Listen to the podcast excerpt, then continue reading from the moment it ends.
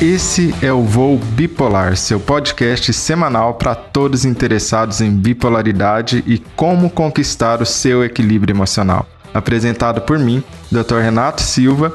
Seja muito bem-vindo e vamos a mais um episódio.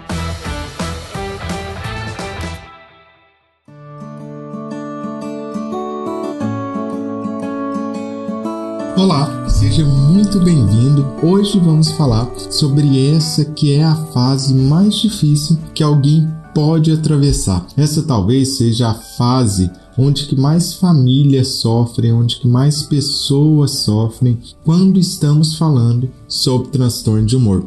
Provavelmente você já viveu isso ou até mesmo alguém da sua família já passou por essa fase que eu costumo chamar de um inferno na terra de tão ruim que ela é. É claro, eu estou falando dela, da depressão mista. E se você não sabe ainda o que é depressão mista, não se preocupe, você vai aprender tudo sobre isso de uma maneira descomplicada e fácil de compreender, que é basicamente a filosofia aqui onde que eu explico sobre saúde mental, onde eu explico como superar sintomas da depressão ou da bipolaridade, para deixar claro para você algo que muitas pessoas infelizmente ainda não têm acesso a esse conhecimento, que é totalmente possível sim vencer os sintomas da depressão, é totalmente possível sim vencer os transtornos de humor e os seus sintomas eu preciso deixar claro que até o momento não existe pela ciência ou medicina ainda não inventou a cura para um transtorno bipolar, por exemplo, mas existe controle dos sintomas. É possível viver bem, é possível viver uma vida produtiva apesar de ser e de ter o transtorno bipolar. É verdade quando dizem que não tem cura. Infelizmente, ainda não encontramos a cura para isso, mas já temos sim tratamentos eficazes, bons tratamentos que controlam por completo os sintomas. Se você for pensar bem, muita coisa também não tem cura. Se você vai olhar, por exemplo, para diabetes, para pressão é, alta, que seria hipertensão arterial sistêmica, se você for olhar para vários problemas de tireoide, para vários problemas autoimunes, todas essas coisas que eu estou citando e é comum de você ver por aí, também não tem cura. Porém, tem controle dos sintomas. E mesmo essa fase difícil que nós vamos conversar hoje, que é a depressão mista,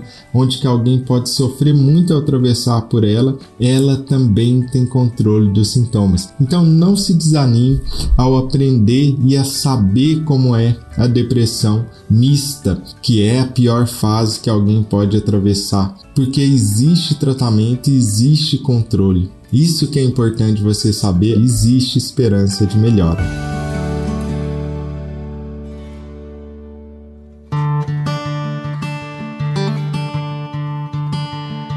E vamos entender o que é essa tal de depressão mista. Olha só, para a gente entender isso, não existe nada melhor que a gente voltar lá nas origens de um estudante, um médico psiquiatra que era aluno do Kreplin, que basicamente é o pai fundador da psiquiatria moderna. E ele tinha um aluno extremamente inteligente, médico psiquiatra alemão também, que se chamava Weigand.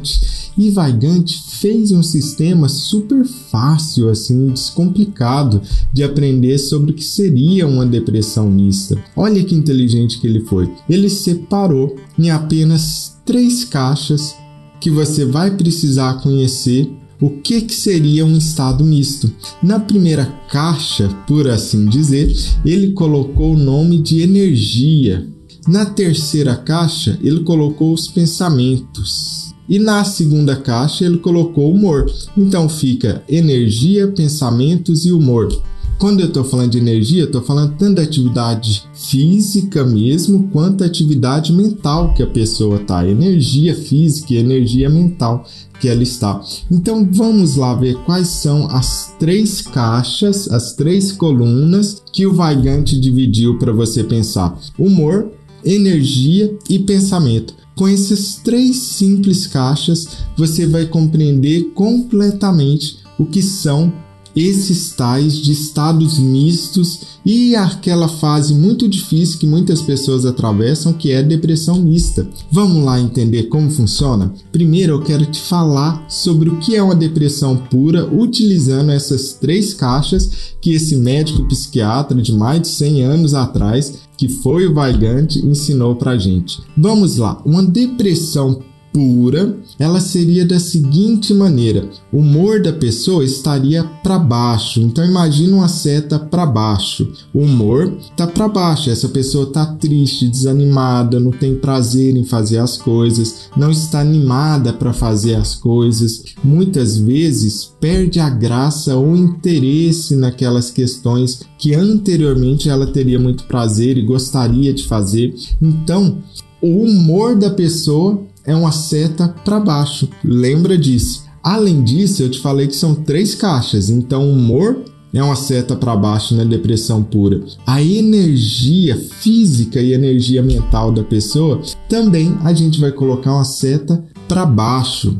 Isso quer dizer que a pessoa pode ter uma lentificação do pensamento e uma lentificação do corpo. A pessoa sente lenta, difícil de se mover. Para iniciar o movimento é difícil. Ela está deitada na cama e ela vai lá, ela sabe que precisa ir lá tomar banho, escovar os dentes ou fazer suas tarefas diárias, porém ela se sente muito lenta, pesada, difícil de iniciar os movimentos, principalmente demorar não apenas para fazer um movimento físico com o corpo, mas de raciocinar. Do raciocínio, de repente, está lento, sente que é aquele raciocínio que não está fluindo na mesma velocidade que normalmente fluiria. A pessoa pode, inclusive, falar de uma maneira mais lenta e raciocinar de uma maneira mais lenta.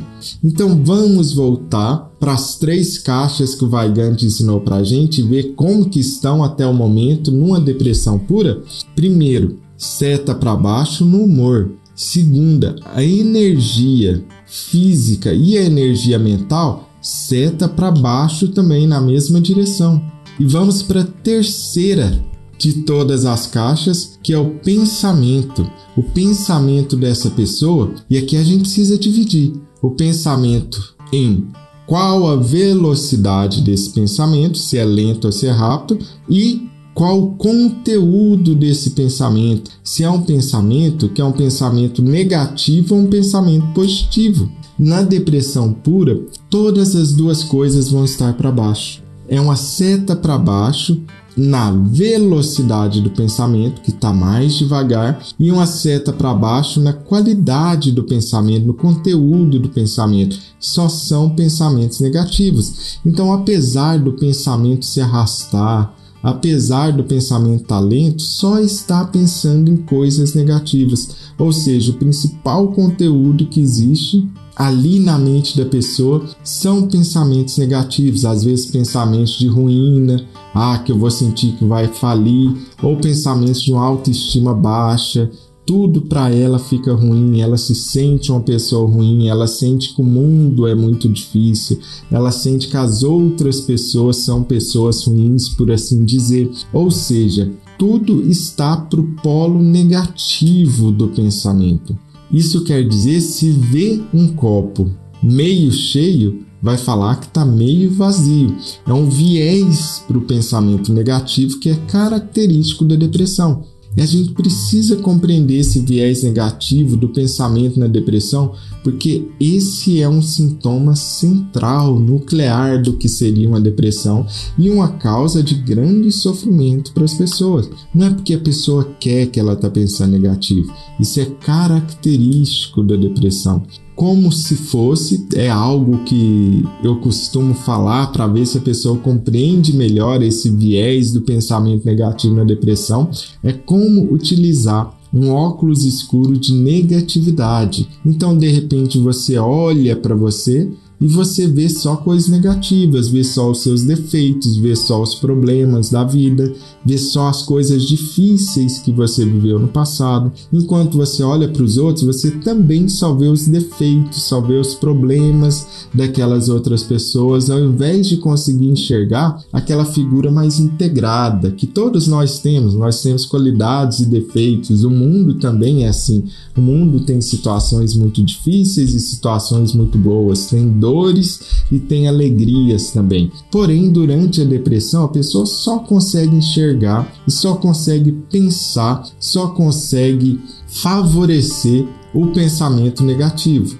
Esse é um viés do pensamento. E com esse óculos escuro de negatividade, ela olha para o mundo e sente o mundo como algo ruim, ameaçador. Não é à toa que muitas pessoas durante a depressão se sentem inseguras. É claro que vão se sentir inseguras, porque estão imaginando que são inadequadas de alguma maneira ou têm apenas defeitos e são incapazes de lidar com a dor e as dificuldades do mundo, porque esse viés negativo do pensamento durante a depressão é um sintoma nuclear. Elas podem sentir que os outros, ao invés de querer o bem dela, está querendo mal, ou que não a amam, ou que não desejam o bem dela, mesmo que racionalmente, isso é muito importante, ouve o que eu vou dizer, mesmo que racionalmente a pessoa entenda que tudo isso não é verdade. Então, racionalmente, a pessoa até pode pensar: nossa, mas parece que não é verdade. Eu tenho uma família, as pessoas me amam, mas o sentimento, a emoção que ela tem não é essa. A emoção, o sentimento é aquela coisa negativa, ruim. Mesmo que racionalmente a pessoa pense: nossa, mas ah, eu não vou falir, eu não vou perder tudo que eu tenho, isso não faz sentido. Mas ali ela continua sentindo medo, ela continua sentindo aquela emoção negativa implacável corroendo ela o tempo todo, atormentando a pessoa o tempo todo. É porque é uma característica da depressão.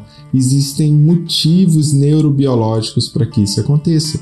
Isso é algo que eu sempre insisto em falar, que eu sempre insisto em dizer. Pessoas em geral que estão atravessando esse momento difícil que é uma depressão podem se sentir sozinhas, desamparadas, que são a única pessoa no mundo que que está passando por aquilo, que é a única pessoa que está sofrendo com isso, quando na verdade, quando você tem um grupo de pessoas unidas, uma comunidade de pessoas que têm o mesmo interesse, que são vencer os sintomas, você começa a aprender que você não está sozinho, você não está sozinho, que existem outras pessoas passando pelas mesmas dificuldades ou dificuldades semelhantes às suas e principalmente que venceram essas dificuldades, que venceram esses sintomas, que há esperança de que isso vai acabar, de que esses sintomas irão acabar e você vai voltar a viver melhor, que você vai se sentir bem e viver melhor. Essa esperança é extremamente importante. Essa esperança que é fundamentada e é real. Existem formas de vencer os sintomas, existem maneiras de vencer os sintomas e outras pessoas já conseguiram mesmo que você não está sozinho, por mais difícil que seja essa fase.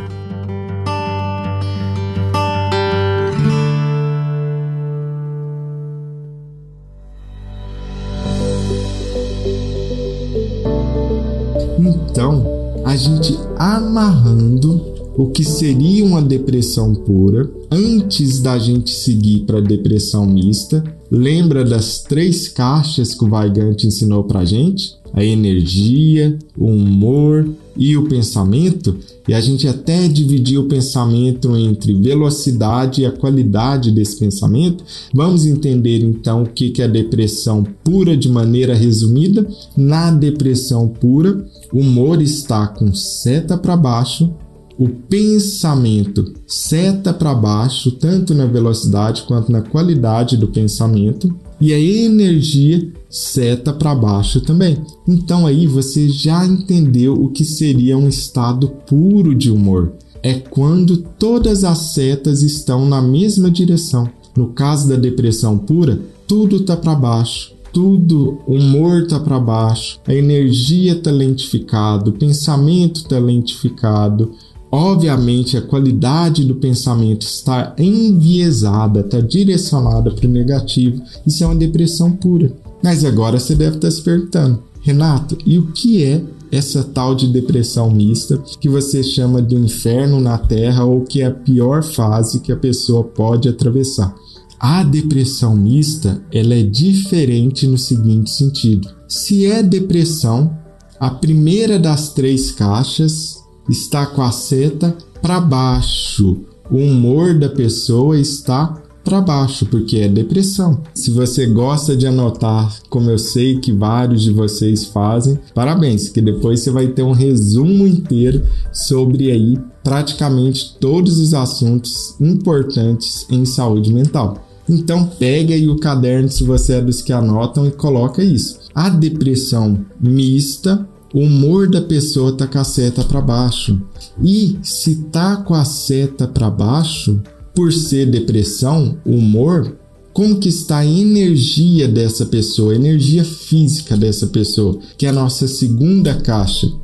Aqui é que a coisa começa a mudar. A energia na depressão mista, ao invés de ser uma seta para baixo, vai ser uma seta para cima. E aí você já pode começar a me perguntar, mas Renato, como assim seta para cima? Energia da pessoa quando está deprimida está para cima? Sim, na depressão mista, o que acontece é a energia física dessa pessoa fica para cima ao invés de para baixo, como você aprendeu na depressão pura. Então vem comigo para você pegar bem isso aqui. Ó, vou te explicar da maneira mais simples possível. Depressão pura energia para baixo, humor para baixo, pensamento para baixo, todas as setas para baixo. Depressão mista, a coisa muda de figura. O humor tá para baixo, é verdade. Porém, a energia tá para cima. Aí você pode até estar tá pensando, e eu já tô imaginando aí sua cabeça pensando, não, mas se a, se a energia da pessoa tá para cima,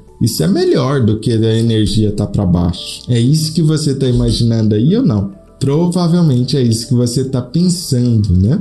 É exatamente o contrário. Por quê? Pensa assim: energia para cima é bom a gente ter quando a gente está com pensamento positivo na cabeça, quando a gente está de bem com a vida, quando a gente está capaz de sentir interesse, ver a graça nas coisas. Porém, quando você está deprimido, é horrível estar com a energia para cima porque essa energia para cima, ao invés de virar uma coisa boa que você faz e se sente bem, começa a virar inquietação, agitação. Por quê? Porque o humor tá para baixo, a pessoa tá sentindo mal. Então, se eu subo a energia, ela começa a ficar inquieta, agitada, sem lugar, meio que desesperada.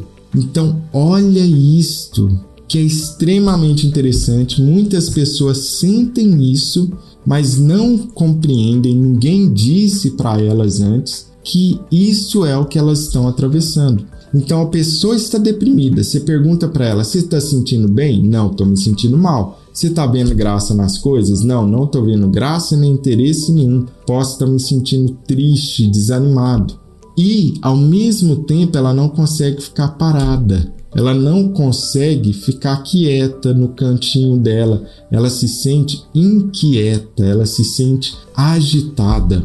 É por isso que esse tipo de depressão costuma ser muito mais sofrido ainda do que a depressão pura, porque agora além de estar tá se sentindo mal, do humor tá para baixo, essa pessoa está se sentindo inquieta, agitada. É pior para ela. A sensação que ela tem é pior ainda a sensação que essa pessoa está tendo é mais sofrida ainda do que a pessoa que está numa depressão pura. E é claro, a depressão pura já é muito ruim, já é muito sofrido. Porém, a depressão mista pensa que é com requintes de crueldade, por assim dizer, para aquela pessoa que está sofrendo isso. Agora ela se sente mal, mas está inquieta, agitada e até desesperada. E aqui a gente tem um problema, porque muitas pessoas, quando estão sentindo essa depressão mista, elas vão chegar em seus médicos, ou no seu psicólogo, ou no seu médico, e vai falar o quê? Eu estou me sentindo agitada, eu estou me sentindo ansiosa. Essa é a palavra que as pessoas vão usar ao descrever essa depressão mista. Eu estou ansioso, eu estou ansiosa. Só que isso não é ansiedade verdadeira, isso é uma agitação, uma inquietação física característica da depressão mista. A ansiedade é uma antecipação negativa do futuro que a gente vai aprender, mas por enquanto compreenda isso. Muitas vezes, quando as pessoas que estão deprimidas falam que estão ansiosas, é muito importante que o psicólogo, que o médico ou que você mesmo se pergunte: que é que você está sentindo, que você está dando o nome de ansiedade? Um forte abraço a todos.